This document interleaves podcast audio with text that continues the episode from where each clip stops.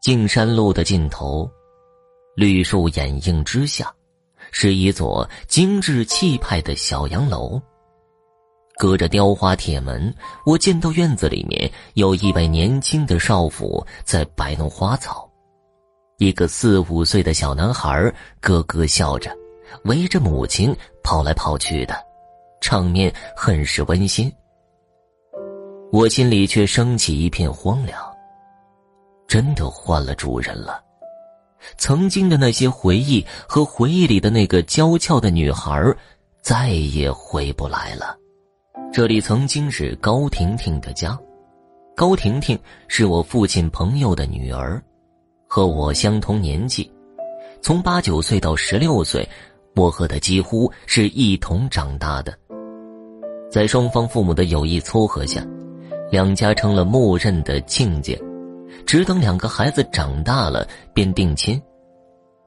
在这样的氛围里，我对婷婷的感觉渐渐从玩伴变成了有些拘谨和羞涩。到了我们十四五岁的时候，我有些不好意思再来高家玩耍了。可是婷婷却拉着我的手，叫我陈哥哥。阳光透过树荫，落在她美丽的脸庞上。我常常觉得时光仿佛停顿了一般。十六岁那年，这一切的美好戛然而止了。婷婷突发了急性的白血病，只几个月的时间，我眼见着婷婷从活泼伶俐变成了苍白柔弱，在温暖的光照在她的脸上，都泛出冰冷的。白，我努力的想说些什么去安慰他。婷婷倒是先笑了，说：“陈哥哥，没事的。我父母说，我哥哥的骨髓可以治好我呢。他们去和爷爷商量了，过不了多久，我就能和你一起出去玩了。高家的事情我知道一些。婷婷有个哥哥叫高修远。”比我们大上近十岁，是高家产业的接班人。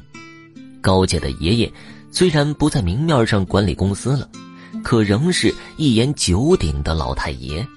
高家父母对高爷爷很是敬畏，平常我见了不苟言笑的高爷爷，总觉得难以亲近。婷婷自小受着父母和哥哥的疼爱，既然有办法治疗，那必然就会没事了。我心下轻松了一些，也跟着婷婷笑了起来。可只不过十几天的功夫，我再见到婷婷，婷婷的活力完全不见了。她斜倚在窗前，呆呆的看着外面。我进门，她也没有回头。婷婷的母亲勉强挤出一丝微笑，让我陪她说说话。关上了门的一瞬间，我见到高妈妈哭了。婷婷仍是没有回头，只抬起纤细的手指，在玻璃窗摸着阳光的斑点，低低的对我说：“陈哥哥，我要死了。爷爷不许哥哥做那个手术，他说会影响哥哥的身体。高家只有这一根独苗，将来有传宗接代的任务。”不能因为我的缘故去冒险。我是个女孩子，好吃好穿的过了十几年，高家对得起我了。得了这个病，就是我的命，我的命。陈哥哥，我害怕。后来，婷婷死了。那个记忆中喜欢玩闹撒娇的女孩，变成了照片上的一块色彩，越来越淡。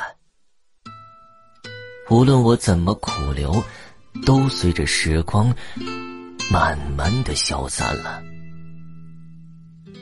听说高姐哥哥结了婚，三年无子女，高爷爷大怒，逼着离了婚再娶，仍是没有子女。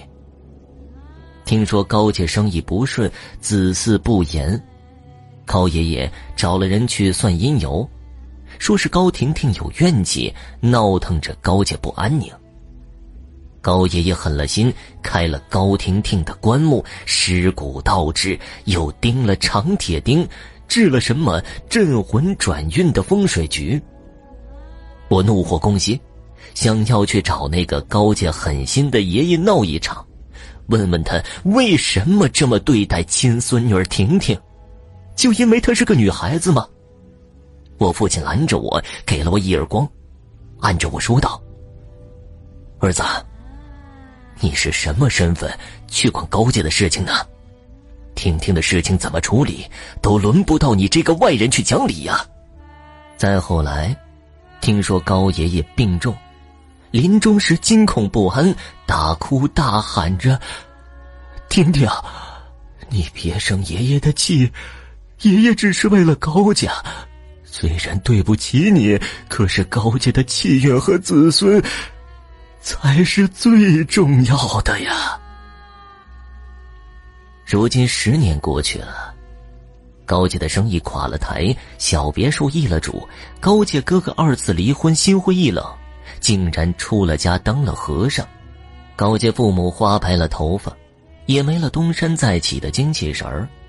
朋友帮衬下搬到乡下去住，日升月落的相对叹气流泪。不知道他们可还能想起那个早夭的女儿婷婷呢？我又看了一眼别墅里的母子，转身离开了。耳边好像又听到婷婷低低的声音：“得了这个病，就是我的命。什么是命啊？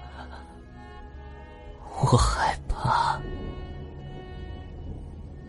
听众朋友，本集播讲完毕，感谢您的收听。